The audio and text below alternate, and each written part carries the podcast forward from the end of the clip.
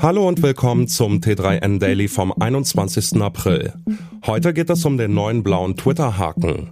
Außerdem Kifferspekulationen um misslungenen SpaceX-Test, das nächste große KI-Sprachmodell, Robin Hoods zweiter Europa-Anlauf und ein KI-basiertes Wearable, das kein Display besitzt.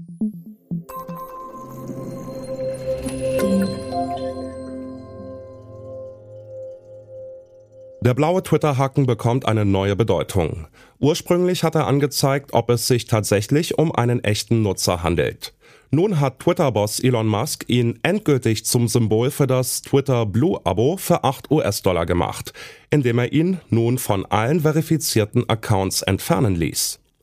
Twitter Blue Abonnentinnen dürfen längere Tweets und Videos absetzen, erhalten höhere Priorität beim Ranking und Vorteile beim Verfassen von Nachrichten, etwa nachträgliche Bearbeitung und exklusive Formatierungen. Außerdem sollen künftig nur Blue-Kundinnen bei Umfragen abstimmen dürfen. Twitter hat zudem angekündigt, solche Kundinnen in Zukunft mit weiteren Funktionen auszustatten. Was ihnen erspart bleibt, eine Identitätsprüfung. Abonnentinnen müssen nur eine Telefonnummer vorweisen. Unternehmen können wiederum einen goldenen Haken erwerben. In Europa werden dafür aktuell monatlich 1000 Euro fällig. Der misslungene Start der Starship-Rakete von SpaceX gibt BeobachterInnen Rätsel auf und befeuert Spekulationen. Einige vermuten, dass Elon Musk einen verfrühten Start wegen des besonderen Datums erzwungen hat. Die Rede ist vom 20. April in der US-Schreibweise 420. 420 ist ein Internetcode für das Rauchen von Marihuana, weshalb das Datum als Kifferfeiertag gilt. Musk spielt immer wieder selbst auf diese Zahl an. So behauptete er 2018, er ziehe in Erwägung, Tesla für 420 US-Dollar an die Börse zu bringen. Auch bei SpaceX kommt die Zahl vor. So wurde das Schiff Ship 20 auf die Raketenstufe des Starships Booster 4 gestapelt. Totaler Zufall, schrieb Musk darauf angesprochen, aber seine Fans glauben ihm nicht so richtig. Die Konkurrenz im KI-Sektor wird immer größer.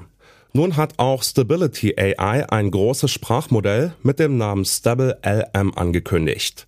Es soll anderen Angeboten wie OpenAIs GPT-4, Metas Llama und Googles Lambda Konkurrenz machen. Stability AI hat sich bereits mit dem KI-Bildgenerator Stable Diffusion einen Namen in der KI-Welt gemacht. Stability AI hat es sich zum Ziel gesetzt, KI-Tools der Allgemeinheit zugänglicher zu machen. Das hat das Unternehmen bereits bei Stable Diffusion unter Beweis gestellt und tut es nun auch mit Stable LM. Der Name steht für eine Reihe von Open Source Large Language Models, kurz LLM. EntwicklerInnen können diese auf GitHub frei verwenden. Hinter der KI steht ein Open-Source-Datensatz namens Pile, der Informationen aus unterschiedlichen Quellen umfasst, darunter etwa Wikipedia und Stack Exchange. Die US-Trading-App Robinhood scheint erneut zum Sprung nach Europa anzusetzen. 2020 hatte sie den europäischen Markt schon mal ins Auge gefasst, die Expansionspläne damals aber aufgegeben, mit der Begründung, man wolle sich lieber auf das Kerngeschäft in den USA konzentrieren. Nun geht das US-Fintech die Expansion nach Europa wohl erneut an. Wie das Blog Finance FWD berichtet, sucht Robinhood in London wieder nach einem Mitarbeiter Nummer 1, der den Job des Assistant General Counsel International Retail Brokerage übernehmen soll. Außerdem hat Robinhood bereits eine niederländische Tochtergesellschaft gegründet, die eine europäische Expansion ermöglichen könnte. Neu ist das Robinhood-Prinzip in Europa allerdings nicht mehr.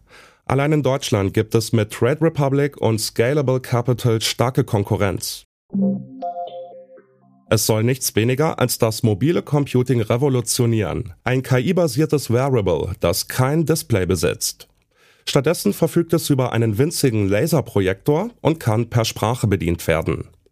Hinter dem Startup Humane, das das Gadget nun vorgestellt hat, steht der ehemalige Apple-Designer Imram Chaudhry.